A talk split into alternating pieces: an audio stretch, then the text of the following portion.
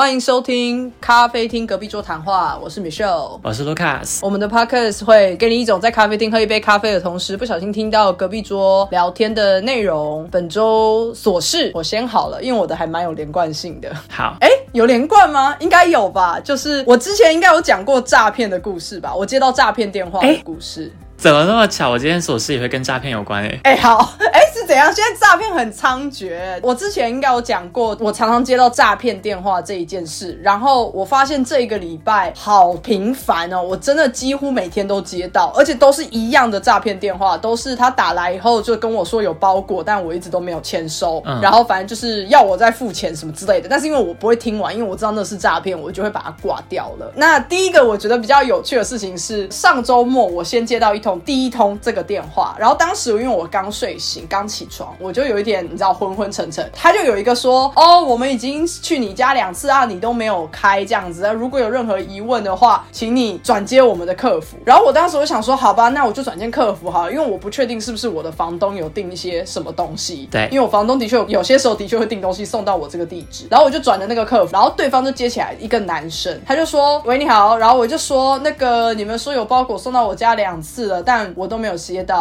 他说：“哦，那你的订购号码是什么？”我就说：“我不知道呢。”然后那个人就愣住，就说：“啊，你你所有东西要送到你家，可是你不知道订购号码？”我说：“呃，对啊，因为可能是我房东订的啊，啊，我也不知道。可是是你们说你们来了两次都没接到我，不是吗？”然后他就突然问我说：“你是台湾人吗？”然后我就说：“我是啊。”然后他就说：“啊，好啦，自己人我就不骗你了啦。你哪里的？”我说：“呃，我台北人啊。”他就说：“哦，我台中的。好了，那就这样子啦。”我就说：“哦，拜拜。”然后我就挂掉。然后当下我就想说。首先，我不知道该不该相信他。第一个，假设他真的是台湾人好了，为什么台湾人要去做诈骗啊？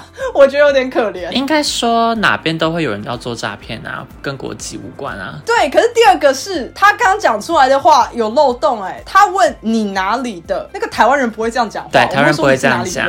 我们不会说你哪里的，所以他那个时候说你哪里的，我就想说，你确定你是台湾人？哎，有可能是因为他跟大陆人讲太多次，所以就讲你哪里的，然后没办法完整的切换。到台湾人的模式，可能吧。可是我当下就觉得，因为他的口音也蛮不台湾的，嗯，因为他说他是台中人嘛，可是他的口音很不台中，所以我就觉得很怪。可是他的反应竟然是，哎呀，自己人就不骗你了。我们不会讲自己人，不会这样讲，对，不会。但我想顺便问你一个问题，因为你刚刚讲到台中人有个口音，所以你也的确可以听得出来台北人跟非台北人的讲话方式不同嘛，对不对？其实我听不太出来，但是因为我很常听的一些 podcast 节目，他们有些会聊到。这个话题，所以或多或少，我现在大概可以辨别他非台北人。可是因为说实话，我们真的不会聊这件事情，除非对方特别讲。就是我们不会说，哎，你应该不是台北人吧？就除非话题带到，不然的话不会有人这样问啊。所以那个台北女子图鉴就是不是那样子，好不好？台北人没有那么刻薄，硬要突然有啦有啦。因为我每次在跟网友聊天的时候，我就听他们讲话，就是说，嗯，你应该不是台北人。哎，可是我不会这样讲话哎。可是应该说，我们讲这句话的意思完全不是为了要羞辱对方，所以跟当然不是啊，就只是好奇说对方从哪里来的，跟影集上面演的不太一样。对对。然后拉回这个诈骗电话，总之我就觉得那个很荒谬，因为我当时还刚睡醒，然后我仔细回想，我觉得也太荒谬了吧！就是怎么会接通了以后，然后我先问了一些乱七八糟的问题，然后对方竟然说：“哎呀，这都是什么自己人啊？”哦，那我就不骗你了。这完全不台湾人啊，超怪！但这就是我的诈骗电话了。然后我真的每天都接到，每天都会有一通不同号码的未接，不认识号码，然后接起来以后，它就会是一模一样的语音什么的，然后我就直接挂掉。你没有把他们封锁吗？没有，因为他每次的号码都不一样啊，但他是用跳板的哦，所以我就觉得封不封都一样了，因为他就是会再打来，我就挂掉就算。好，因为我想说你的这周琐事跟我这周琐事都是跟诈骗电话有关，那我的可以跟你同时一起讲，你觉得呢？觉得你你可以赶快说，我蛮好奇的。因为我这周上班的时候突然接到据称说是博客来的电话，嗯，我当下觉得很诡异的是，博客来或是任何的网络平台不会主动打电话给客人跟他们讲说，哦，我们不小心就是跟你多扣了一款，造成骇客入侵之类的，那我们要给你一个 coupon，然后要做一点小补偿。我觉得这都很奇怪，因为我也做过客服，我知道客服不太会主动联系客人。对啊，上班接电话都接到不完了，你还那边主动联系人，是没事找事做是不是？对呀，没错，就是你接内线就够，你不会就是就打外线出去给客人，对这不合理，除非是急案，但没有什么事情是这么的紧急的。没错，当下那个女生打电话给我，谎称女客服，他跟我讲说：“哦，拍谁啦？我们博客来真的就是为了要补偿您嘛。”然后一直跟我讲拍谁拍谁，我觉得就越听越奇怪，因为以平台的服务业来讲，我很少听到他们讲台语。然后我又看他电话号码是加八八六开头，八八六的确是台湾的国码。那如果是中国大陆那边的话是加八六，因为我对于国码这个东西我都有稍微的注意，跟像德国是加四九啊之类的，我会稍微看。那当我看到加八八六来打，我就觉得说怪怪的，所以我也是有这个警铃马上响起来。嗯，他说待会会有另外一通电话会打给您，我就说好，我就马上直接查博客来的电话，打电话过去给博客来，跟他们回报，请他们做查阅，询问说是不是博客来真的有联络我。博客来给我的回复一样是说，嗯，我们不会主动打电话给客人耶。再来就是加八八六的话，代表说他是有去做一个境外打来的动作，但是是透过可能软体或是一些城市，嗯，跳板、啊，对，没错。再来的的话，不合理的点是，他们如果要给 coupon 的话，其实也会直接给啊，你不会联络客人，然后要客人提供资料，提供一些可能像住址的部分。但我觉得这一点很可怕的是，这个平台因为上面资讯很完整，有我的身份证字号，有我的手机号码，还有我的地址，所以这一个诈骗他也有跟我核对，他跟我讲说，那你是住在什么什么区，然后什么什么街嘛，对不对？那我就觉得说，这个资料外泄的确是让我有疑虑的，所以我打电话给博客来，主要是跟他们讲说有这样的事情发生，那请你们做好各自的控管，嗯让你们可能加密之类的。嗯那第二件事情就是说我把号码提供给他们，请他们去做调查，嗯这是我的诈骗的事情。你也是蛮完整的，因为我绝对不会打电话给快递公司说你们被人家利用喽。其实我并不是指责对方、指责平台，因为我知道这种事情是一定会发生的。我主要只是想把诈骗号码的电话提供给他们，让他们那边可以去做记录。哦，应该要说他们那边可以做到的事情是，以后不管在网站上或是在收据上，就是不停的告诉他们消费者说，我们是不会用这种管道跟你们联络的，嗯因为这是我的公司在做的事情。我的公司固定也只会用一些特定的管道跟客户联络。嗯嗯嗯。可是因为之前也是太多人去冒充各种各式各样的公司在诈骗，我们不知道我们有没有被冒充，但是我们就有提前跟消费者说，我们绝对不会用以下这些方式联络你。所以如果你在这些管道里面收到的话，提前跟客户讲这些。我理解，因为我之前做客服的时候，我们会有一个 fraud team，对那也会有一些模板在。如果客人跟我们讲说他的信用卡怎样啦，或是说有接到电话的话，我们会去联络这个 fraud team，然后请他们去查询，看说是不是真的有重复刷卡。那如果没有的话，就寄模板给客人。其实我想说，如果后面我们可以开一集诈骗的主题，从小到大被诈骗或是接过类似的诈骗电话或简讯，应该也是不少。我们也是可以开一集来好好聊这个，觉得应该蛮引起共鸣的，大家一定都有遇过。好啊，可以。然后大家都觉得我们很笨。不会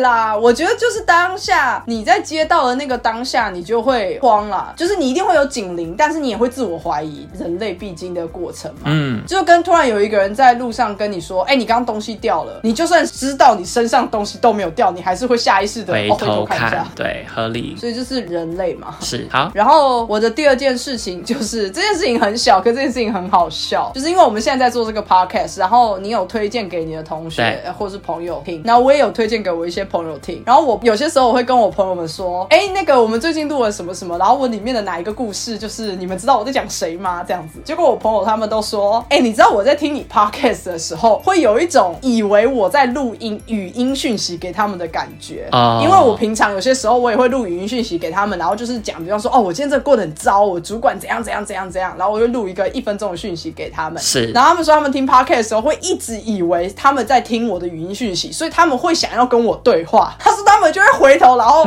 就会开始不自觉地说啊，可是你那个时候不是，然后后来发现，哎靠，不是，是 podcast。其实关于这件事情也有个小巧思，就是因为我们并不是在同一个空间里面，对所以当我在回应你的时候，我们有时候会有秒差，对那我都会把我的部分剪掉，可能像我的对，嗯，这种我会保留几个，嗯嗯嗯但是常常会帮你做成说让你连续讲两分钟，然后是没有我的任何声音的。我好像有注意到，对，所以你的朋友就会觉得说，哎，好像就是在发语音啦。对对对对，只是我觉得很好笑。然后那个时候他们跟我讲这个反应的时候，我笑出来，然后我就说我这礼拜 podcast 录音我要讲这件事。然后我朋友还跟我说，哎、我们要我要收版权费，你一直在偷我们聊天的内容。我觉得这样很好啊，这样子让我们 podcast 故事变得越来越精彩啊，而且大家都会给建议，像我们今天有投稿啊。没错，对，这是我第二件事，非常小。OK，那我的第二件事情的话，是我想问你一个问题，嗯我今天才知道的，我觉得很夸张。你觉得两个人，两个不认识的个体出国，然后在同一天，在同一个国家、同一个城市的同一间餐厅用餐的几率有多低？然后之后还遇到等一下，这两个人是完全不认识，完全不认识，多低哦，搞不好未必很低耶。因为我是不知道这到底有多低。我那时候在奥地利，应该说我本来是在德国嘛。那我跟朋友去奥地利过圣诞节，那大概是五年前的事了吧，我忘记了，反正我觉得好久好久以前哦。然后我最近呢，我们以后叫他 K 先生好了，好认识了 K 先生，然后他就发现说，诶，我在奥地利的时候，他也刚好在奥地利，而且他就看了一下，发现说我在那间餐厅，他刚好那一天也在那间餐厅。哇，而我对于他也有，我不确定是不是他，但我对于当天吃饭的隔壁桌有印象，嗯有一个男生，然后我觉得他还蛮好看的，我记得的印象这样，但脸很模糊。然后跟我说，他也印象中他有看到有一个亚洲人，然后可能是我这，听起来有点像电影情节了。就很夸张。这这好比就是那个大 S 的手机二十年没换，然后接起来就差不多的那种缘分？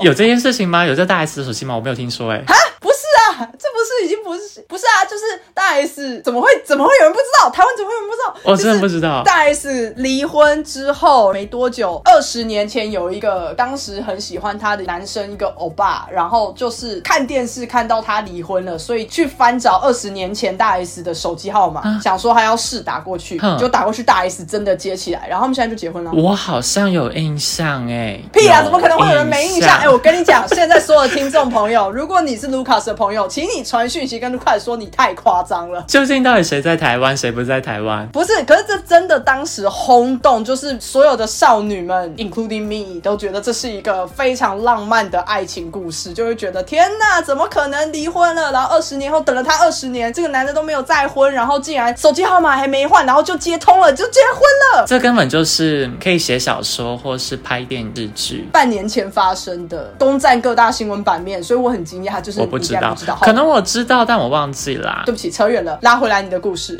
后来呢，我以为就这样就结束了，嗯结果 K 先生跟我讲说：“哎，我刚刚看你 Instagram 的照片，你去 X Park 的那一天，我刚好也在 X Park 耶，哦就是又第二个巧合。”哎呦，会撩哦。对啊，但我还是觉得在同一间餐厅吃饭，在国外的餐厅吃饭这件事情是最夸张的啦。其实我觉得你这样讲完完整的故事，我觉得这缘分真的很可贵。可是因为你刚刚问法，我的直觉想到的就是，假设我们同时都从台湾出发，今天早上就是只有一班飞机飞往日本，然后日本的那个很有名的某一间寿司店，然后我们晚上在那边遇到，好像也不是一件很难的事情。没错，但重点是因为我不是从台湾出发的，我是从国对对对对对所以两个人从不同的出从两个发不一样的地出发方，对啊。而且最惊人的是，你们在好几年后突然回去考古的时候，才发现这件事情。对这个才是更令人惊讶的地方。让我更惊讶的是，这一个人为什么可以把时间记得那么的清楚，好可怕。也是，嗯，因为你刚刚讲到说这缘分很珍贵，希望他听到这一段的时候会很认同。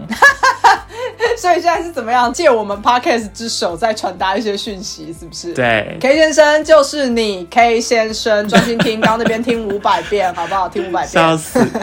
好，那我们就可以进到这一周的主题了。没错，我们的主题今天是由 Lucas 的朋友提供的。我们本来没有要录这个主题，但是就觉得也可以聊很多，所以今天的主题叫做欧洲的服务。感谢 Lucas 的朋友提供这个主题，因为我们后来自己去想想，发现真的蛮多故事可以讲的。超多啊！对，因为我这边分别列开了有几个点哦，我有列最基本的服务业的一些跟台湾不一样的状况，嗯，然后我也有列关于客服，就是你要打电话去问的这类型的服务。哦，我也有。然后也有一些我自己发生的，我觉得目前人生中遇过最糟糕的服务，我大概是分这三块。哎，你有遇过最糟糕的服务吗？就是目前为止人生中，有啊，当然有啊，一个一个怎么会没有？你先讲在哪里？德国啊，哎我也是我这边在德国是给德国的。我觉得会被德国服务就是真的很烂。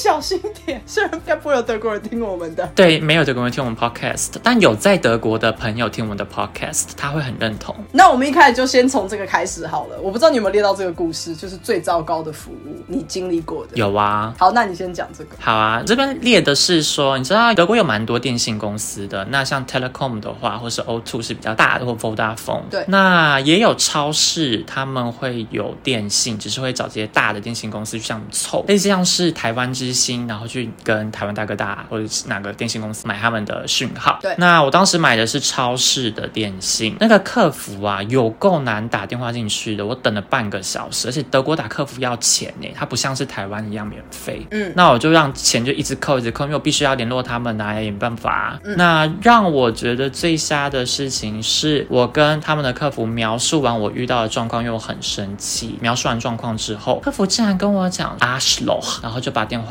挂了。那是什么意思？Ashloch 的话就是 asshole，、屁眼。跟那发音真的蛮像。对啊，很像啊。那我觉得这很没有礼貌，啊而且他直接挂我电话，哎。而且他一个客服，你也不是去谩骂，你是在叙述你的问题吧？对啊，我就叙述我问题，而且我我也不太会骂人，我我就只是说我遇到这样的状况，你们怎么会有？我忘了什么状况啦。那我本来就很理性的陈述一个事实，但是他可能觉得我很难搞，他就骂我 ashlo 然后就挂电话。那你后续有什么处理吗？我记得我有再打电话回去，应该不是同一个人接了。当然不是啊，我就一样又在等，对。等了好久，可能也等了十五分钟吧，然后专门打电话过去跟他讲说，哎，我问题还是没有解决掉，而且我刚刚打电话给您的同事，您的同事骂我阿 l o 哇哦，然后对方也没有办法道歉，我就跟他讲说你可以去查，最后也是没有任何的作为啦，这是我觉得是最烂的部分。蛮糟的欸。可是说实话，如果我们要以现在这个二零二二年的手法的话，如果你愿意啦，你是可以 PO 上网把它闹大的，对吧？我是可以啊，再加上欧洲，你很容易讲说他们歧视你，没错，这个很容易借题发挥的啊。我之所以会讲出这个结论，不是因为我做过，而是我这边要讲出我刚刚所谓我遇到最糟糕的服务，也是在德国。对不起。而且在德国的柏林的机场，柏林有两个机场，有一个机场是比较应该是比较旧的那一个。等一下，你要讲的是 Lufthansa 的那件事情吗？没错，我要讲那件事情。这真的很糟糕，你很值得讲这件事情。没，错，这是我人生中少数成就解锁两个成就。第一个成就叫做没有搭上飞机，第二个成就叫做竟然被这么冷落的服务对待。好，我要来解释了。如果有各位观众朋友、听众啊，不是观众，听众，如果你们要去德国旅游的话，柏林旅游有两个机场，有一个机场它非常的旧，我知道他们一直说他们要盖新机场去取代这个旧机场哦，但我真的不知道它什么时候会盖好。是 Anyway，总之我这件事情发生在它的旧机场，那它的机场的结构跟它的整体动线跟其他的机场差很多。那个机场的动线很妙，是进去之后你拿到你的 boarding pass，那你要托运行李就已经托运了嘛，然后你拿到你的 boarding pass 之后，大部分我们遇过的机场，不管是台湾也好，或者是我在日本也好，或者是欧洲的其他机场，都是你要先全部人，不管你要坐哪一台飞机，你要坐去哪里，你都要过了海关，过安检，过完之后你就可以上飞机了。对可是这个机场呢？哦，我当时飞国内线，所以我没有海关这件事情。但是这个机场是拿完 boarding pass 之后，基本上你就可以去到 gate 了。它的安全检查是每一个 gate 的前面都有很小的一条安检输送带，所以它并不是统一一个大大范围大家都过去，而是在每一个 gate 的前面都有自己的一条这样。嗯好，我已经讲完完了它的构造，已经跟其他不一样。我当时拿完我的 boarding pass，我去到我的 gate，我跟我的朋友当时是一起旅游的，我们两个人都在那个 gate 前面等。我们的飞机是我忘记几点，反正就假设十一点，所以呢，我们就想说，那我们就十点半去排，因为 boarding pass 上面也是写十点半开始登机，所以我们就在十点半的时候我们去排了。结果我们发现我们的输送带，也就是说，我们假设我们是一号 gate，所以我们在一号 gate 的这个输送带前面等，可是人非常多，我们就觉得，哎，怎么会这么多人？后来发现其实是二号的那个 gate，他也有一班飞机，且他们跟我们的飞机只差十分钟，但是他们的 gate 没有开输送带，没有开安检，所以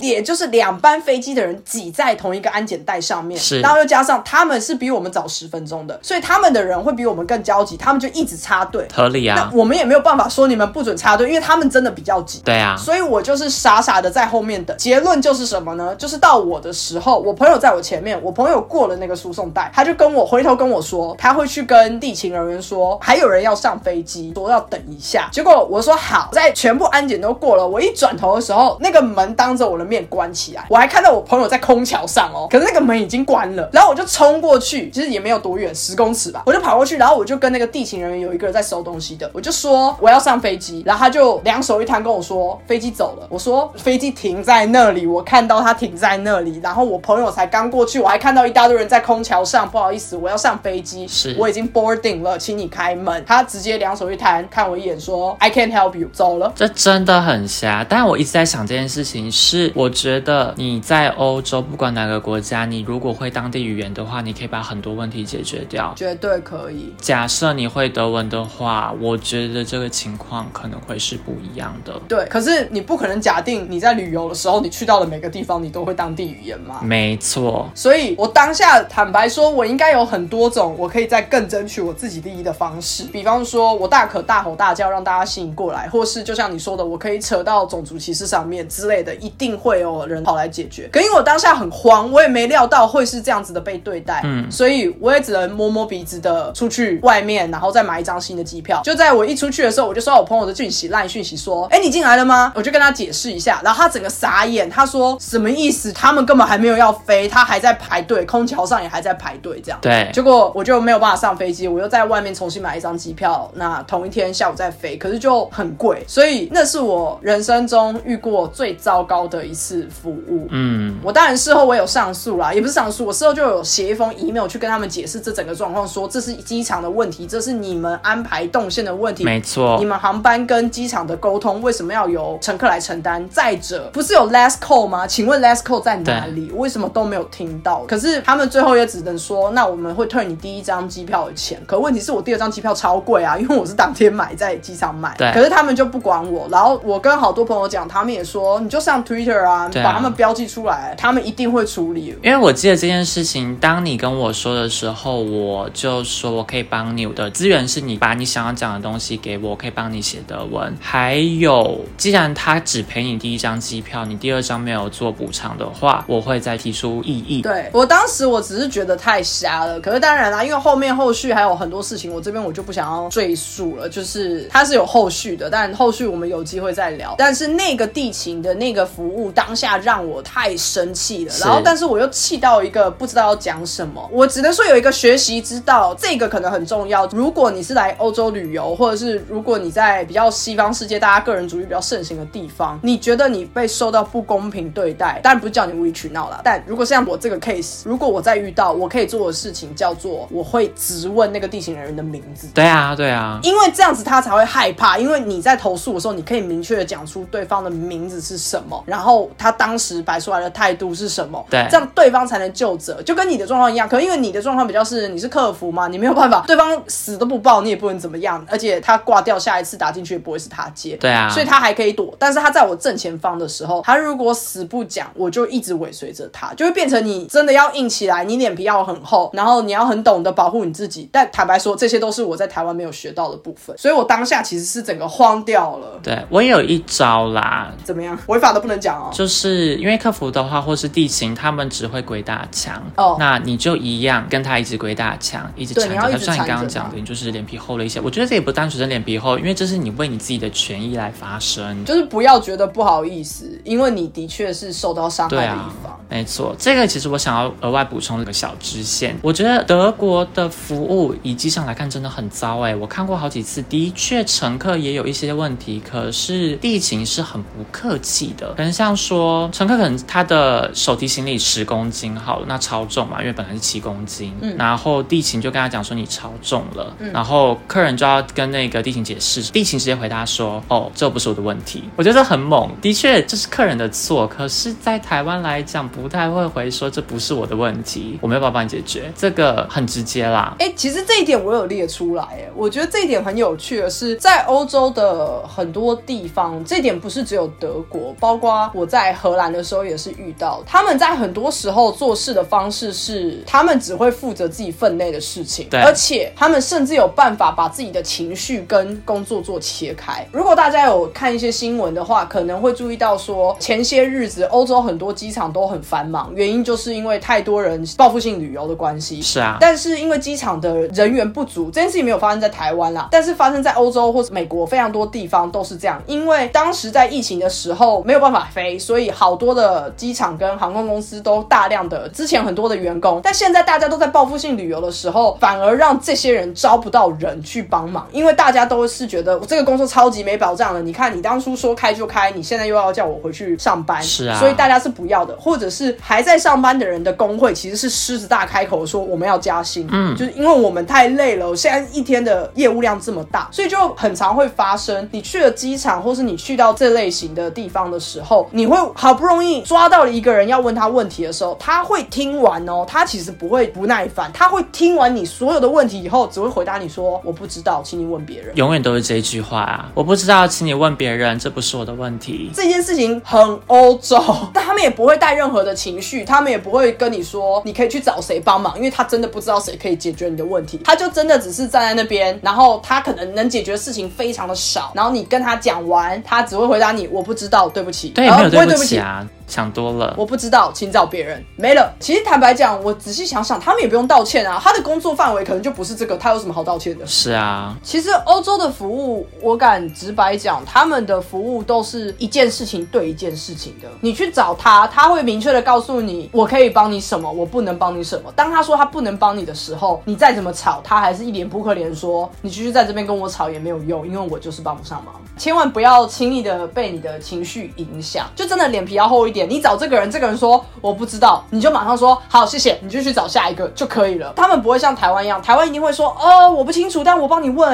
台湾人会很热心，很想帮你解决问题。可是欧洲就不是这样，所以欧洲就一定会说我不知道，请你问别人。这其实衍生两个东西啊，就是遇到问题的时候你怎么去解决？对，还有发生问题的时候你有没有很沉着冷静？你不可以慌，因为你一慌你就完了呀。没错，你刚刚讲的那个电信，因为你刚刚有说你等了三十分钟嘛。对，其实我要说这件事情在欧洲蛮常见的，就是如果你要打语音去找客服也好，或是去申请某一个服务也好，基本上是要做足，可能要挂在线上等三十到四十分钟以上的这个准备的。这件事情也跟台湾差蛮多的，因为台湾真的基本上，我相信在台商上班过后，好，不管是不是台商啊，至少我之前在台湾上班的时候受到的教育就是三声之内一定要接起来。是啊，就是你不可能等啊，而且也不太会有盲线啊。台湾有多少那种信用卡公司啊什么的客服，根本就是二十四小时的好不好？超级夸张。在欧洲一定是只有九点到五点这种上班时间，甚至更短。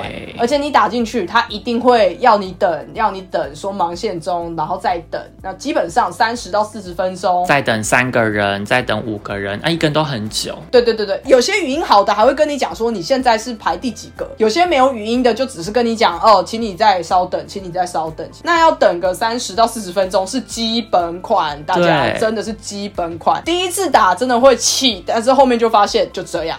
对，因为我后来发现说，不是只有这种电信业者或服务业耶，他们整个生态就是这样。包括那时候我在大学里面办入学，结果电话一直响，就是没有人要去接电话。还有后来我进到公司之后，为了要打电话去德国车厂，我每天联络他们，他们也就是不接电话。哎，对啊，其实我觉得有好有坏。我觉得坏处当然是你是身为客人的时候，你会气急败坏，你会觉得明明就是上班时间，你怎么？没有接电话。嗯但是好处是什么呢？当你是在这边工作的人的时候，你的生活跟你的工作是算是有品质的。我没有要为没有效率找借口，我的意思是说，当你每一个东西都是按部就班，一件完才能做下一件的时候，你会很明确的不用加班，你会很明确的知道你几点开始，几点结束。对而且你再多要求都没有用，那也超过你的业务范围了。这也是为什么欧洲人他们工时会相对的比台湾来的短。我觉得这多少都会有点影响，因为他们很明确。比方第一个，你要求我的事情，我不能帮你处理，拜拜。第二个，你现在打过来的这个时间就是请你等。对啊我没有办法提早帮你处理，所以他们的品质可以维持在我的品质是指，当你是劳工的时候，你的品质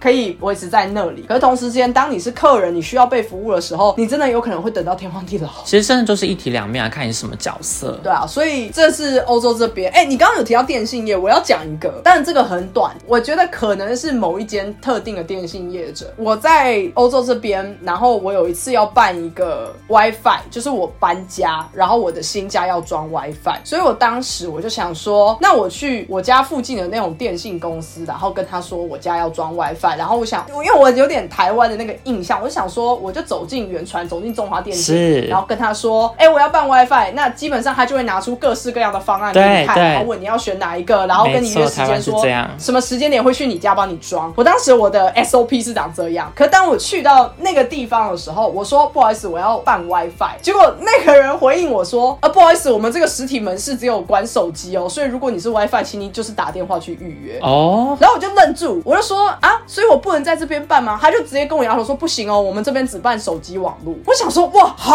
妙！对，好奇怪，我我没有遇过这样的状况哎。我无法想象，你如果走进中华电信，然后跟你说我们只能办手机哦，如果你要家里要装 WiFi 的话，我们这边无法帮你办。我相信应该明天就上爆料公司了吧？对大家一定会说，我们不是同一间公司吗？这个联动也太烂了吧？就是怎么可以这样这样子？可是你刚讲到网路，我这边也刚好有列一条网路哎，我觉得跟你状况不太一样的是，你知道 O two 嘛，对不对？知道我那时候有也是要为老板网路，要用数据机，跟我说，那我们预计就是要等一个月左右才会安排人到你家去帮你查看线路，还要看说你的墙上是有怎样的插孔。那我就说哈，要等一个月。他说对，我们至少就是要等一个月。超久。后来到当天的时候，我为了这件事情，我没有去学校上课，我就在家里等，因为他们也没办法讲说他们会几点到，他们就跟你讲说我们就是那一天会派人过去。结果没有诶、当天的时候我在家等了一整天，没有人来安装，然后他们也没有通知我诶、啊，所以是怎样？就很诡异，然后我还要自己主动去跟他们讲说，哎，你们今天说会派人来啊，怎么人没有来？他们才跟我讲说，哦，那我们就要再改天。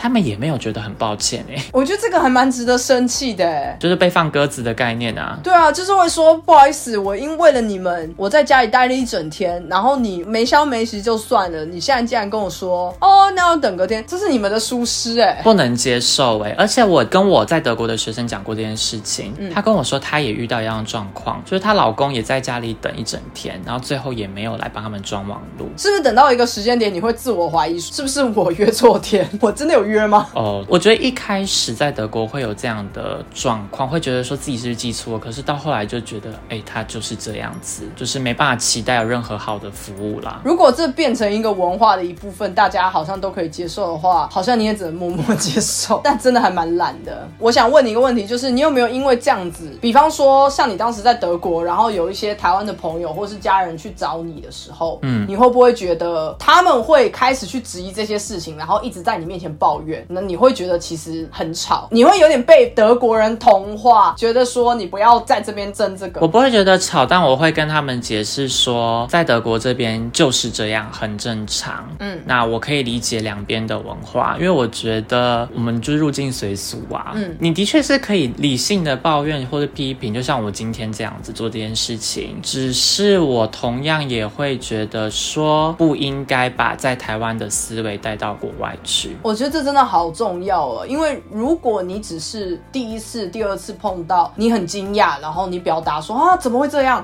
我可以理解，人都是这样。我们刚刚就是表达了无数次我们之前遇过的惊讶嘛。对啊，可是我身边有一群朋友，或者是甚至是我的家人，有些时候他们去欧洲的时候，会一直不停的去讲说这个真的很糟哎、或是不应该这样，他们应该怎么样？我就会觉得你为什么要把自己觉得应该怎么样子这个东西套在人家身上？那如果你不能接受，你就不要去啊。没错，我觉得没有应该的，这是他们想象出来，他们认为该发生的事情，在他们的小小世界观中，不代表说所有的世界，想说的世界很怪，没有什么平行宇宙，所有的国家都要 follow 这一个准则，并不是这样子的。其实我还想要讲一件事情，如果你碰到在欧洲的服务有一些不合理的地方，当然你会很不高兴，你会想要去抗争，这都很合理。可是要看某些场合，你要想办法压住自己的怒气，不要用大吼大叫的方式去跟对方抗争。是啊，这也就是呼应到刚刚我说要冷静的部分啊。很多时候，对方其实可能原本他想同情你，但是当你对他大吼大叫的时候，他开始觉得都是你的问题。嗯嗯，因为我要举的例子是在法国，我当时去旅游，哦，这个例子我应该之前没有讲过，因为他在前阵子发生。我去法国旅游，我当时使用的公车的票卡是纸本的，可能放在口袋里面太久了吧，它就消磁了。但我当时跟我朋友，我们两个人就觉得我们想要赶快赶车，有，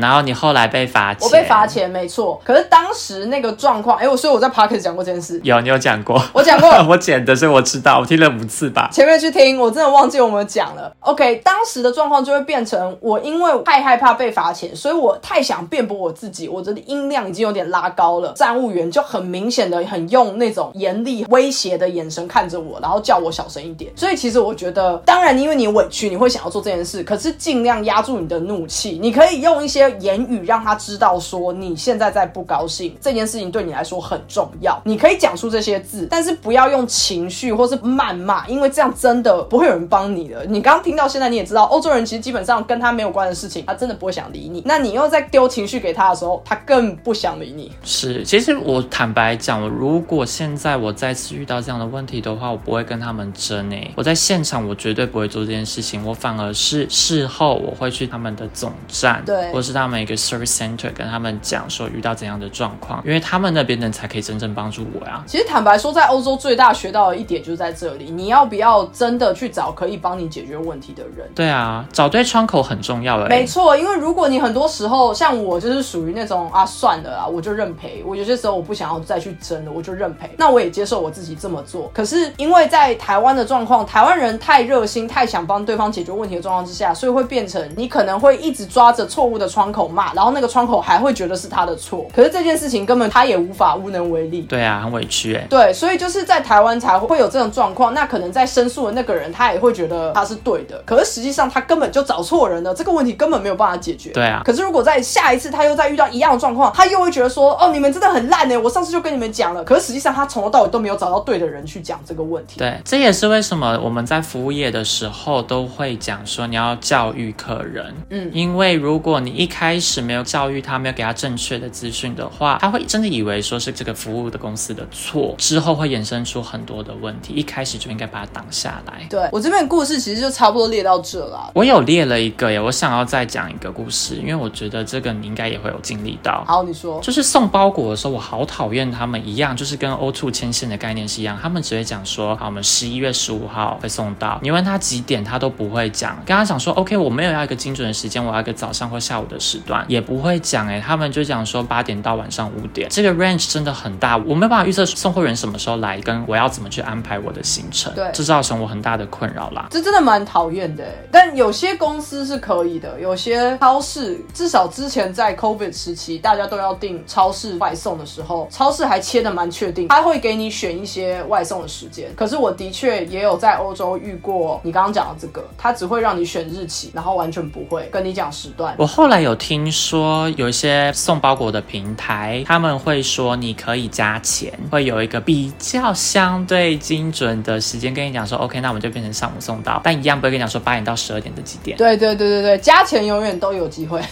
对，可是他加了钱，但还是一样，没有到缩小太多范围。而且会觉得说，你只是要告诉我一个上午或下午，这有很难吗？就会变成你好像绑着我整天我都不能出门一样。因为这其实也是看送货员路线怎么排。当然当然，可是我是觉得讲一下也没差，但我也不知道他们内部的作业啦。就像你说的，他可能当天有很多东西要改来改去，他也没有办法讲。是啊，我在想，其实这件事情对他们讲是一个保障。如果他们今天 promise 客人说好，今天早上八点会送到，然后客人在家等没有送达的话，客人会很生气。那倒不如跟客人讲说，我们就是十一月十五号送到。可是坦白讲，以他们厚脸皮，这样好吗？以他们那么厚脸皮的个性，你就算生气又怎么样？我订吴伯义，我等了两个小时，我都觉得我快饿死了，他还是没来啊。是啊，而且我后来啦，我觉得说我已经放宽了，想说好，那我就十一月十五号可以送到。没有哎、有时候会拖，再拖个十一月十七，然后再更改到十一月二十。那这情况我就会联络。我其实，在十一月十十五号前我就联络，因为我自己个人习惯是，如果我要接收到一个很重要的包裹，或是我有时程的压力，我会直接在十一月十号左右就先去联络那个包裹公司，跟他们讲说我要赶飞机，那请你一定要在哪一天送到，因为那是我的最后一天。嗯那当然了，我不会真的给他最后一天，我会多抓个两天的 buffer 在那边，他们就会尽力去安排。那就算真的出了状况的话，我还是有一些些的缓冲。对，就是在欧洲的服务，除了你可能可以付钱去了事之外，但你一定要付。可能有一些在台湾理所当然的服务，但欧洲你要得到，你必须付钱。然后第二个点是，你要很主动的一直去讲你的需求。有些时候几率不低哦，我觉得至少有五成的机会，可能对方真的会因为你的特殊需求，想办法帮你，尽量的帮你。这一点其实我也是蛮意外的。对啊，你刚刚说你那边有一些问题嘛？呃，对啊，就是其实我们刚刚听起来，整体下来，我们很比较偏向是说，台湾完全就是你知道快很准，然后很有效率，二十四小时服务，永远都会有人 stand by，大家都要互相帮忙。对然后欧洲被我们讲的比较像是完全的相反版。可是如果你硬要讲的话，你觉得哪一边比较好，或是好的点在哪里？这一样啊，会回归到说你是什么角色。如果我今天是客户的话，我当然希望客服是快很准的，是以台湾这样子的角度来出发。可是因为正因为我做过客服，所以我很能够理解客服的压力，很可怕的，就是变成说你一天你会同时接到很多我们叫它屎单，就是 urgent cases，像是我订了一个计程车到机场的接送服务，那我的计程车没有来，你现在要我怎么办的这种，这跟当时我觉得在德国的状态会不太一样，因为毕竟我当时联络德国的客服都是小问题，那当然也跟产业有关啦。嗯嗯嗯嗯。我因为比较喜欢有效率的，所以快很准可能还是我的首选吧。那你呢？嗯，我认同。可是我必须要承认，因为我在欧洲也待了不小的一段时间，但回台湾的时候，我实在遇到有太多，在我的定义里面已经有点没有到 OK，但是已经有一点，我觉得你明明可以自己做到，你为什么要要求客服帮你做的人？嗯嗯我发现越来越多，因为我以前可能也会觉得理所当然，可是因为在欧洲被训练过一段时间之后，我会觉得这些事情我可以提前掌握，或我会提前询问。对但为什么台湾人会觉得我坐在那边，你这些都要帮我弄好？是我反而会觉得有一点矫枉过正，我反而觉得是这样。当然，我也认同，就是谁不想要快很准？我可以一天办五件事情，我为什么一天只能办一件事？对这的确是差距。在欧洲，这一天办完一件事，你要帮自己鼓掌了；在台湾，你一天只办一件事，叫超没效率。对，没错。可是因为习惯了这个 tempo 之后，反而我觉得有些时候在台湾，我看到身边的人在要求服务的一些讲嘴脸，实在是有点过分。但是我会觉得有点过头，就是那你为什么不自己去处理？快要变成付钱就是大爷的那个状态。对他们也觉得说这就是客服的工作啊。对，然后我就会说，对啊，你付了钱，可是你在付钱，它上面的服务应该只写，比方说外送，它应该只写会确实把你的东西送到吧？他好像也没有说他要帮你弄得多精美。我会觉得说，他明明就只是最基本的条件，他明明就达到了，可是因为台湾人的习惯会觉得，哎，可是上次那个人也有帮我做什么样子的服务，那为什么你不行？其实那叫做额外的服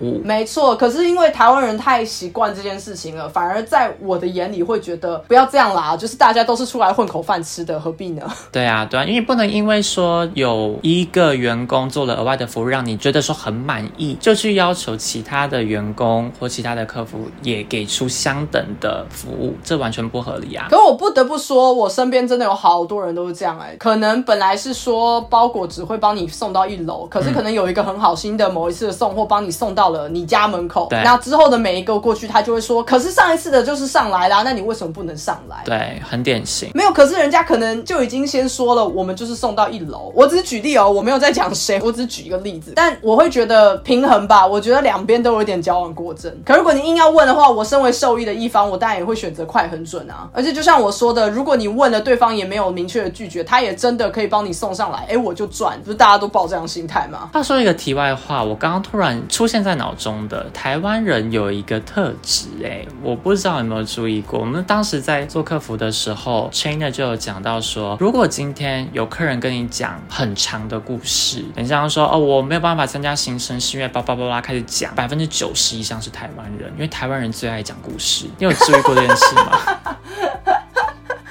我不知道是不是只有台湾人，但是的确台湾人很爱讲一个因为什么什么什么，然后我又希望怎么样怎么样，但是怎么怎么怎么，所以我觉得我应该不能。然后可能你听完以后，你就会说，所以你问题在哪里？没错，因为我当时有遇过很多客人，因为我要处理全世界的东西，那我就发现以亚洲人来看的话，马来西亚、新加坡、香港的话，他们直接讲说，请帮我取消订单。但台湾人总会讲说，哦，因为我发烧了，或者说因为我叭叭叭，真的都故事好长哦。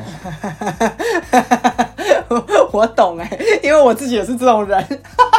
真假？你也是这种人？你也要跟客服讲故事？就是有时候是我不好意思直接讲出说我想要取消，所以我就会有点迂回说，呃，不好意思，那个其实我本来是有预定一个什么什么什么，但是因为嗯我现在可能有点赶不及，所以可以帮我取消吗？哦，好啦，那我再补充一个小知识，就是虽然说有些订单是没有办法取消的，但是各家的规定可能会不一，只是为了让客人满意，他们会有内部吸收。的条款，我们叫它 WIP 吧，印象中是叫 WIP，Wave Internal Policy 这件事情。例如像说，客人联络说他们家人有丧事，或是可能有提出医疗的证明，或者因为 Force Majeure 不可抗力，像台风、地震这种，那公司都会去吸收。哦，可以理解，一定会有一些对应措施啦。只是如果是讲爱讲故事这一点的话，我觉得有很多时候是台湾人的不好意思，不好直接说。对，没错，这就是重点。而且其实直接说也不会怎么样。而且坦白讲，换位思考，客服根本就不 care 你到底是因为什么理由，反正你就是不能来啊。但台湾人就会觉得，没有，其实我真的很想去，真的很想去，但就真的我没有办法。台湾人很爱去解释这个，这就是屁话。我承认我自己也是很常讲这些屁话。哎，好啦，那今天聊了这么多，其实就是在讲欧洲这边的事情啦，就是在讲欧洲的服务，然后我们对比了一下台湾的服务。其实如果要聊服务，可能还可以聊很多。比方说，我相信大家如果有去日本旅游或去韩国旅游的话，可能又会不一样的见解。就是毕竟像是日本对于服务业的要求，完全是另外一个等级，很恐怖的那一种。对啊，恐怖到让你觉得有压力的那一种。跟我们就没有要细聊那些，只是今天比较 focus 在欧洲这边。那欧洲的状况因人而异，大部分的人还是友善的。只能说，如果是去欧洲玩的人，或是去欧洲，不管你是办什么事情的人，不懂就问，真的不要害羞，不要带太多的情绪。如果就算对方说他不知道，赶快找。下一个人就对了，不是你的问题，本来就只是这样，就事论事。那我们今天就这样子啦，希望这集你喜欢，那我们就下集见喽，拜拜，拜拜。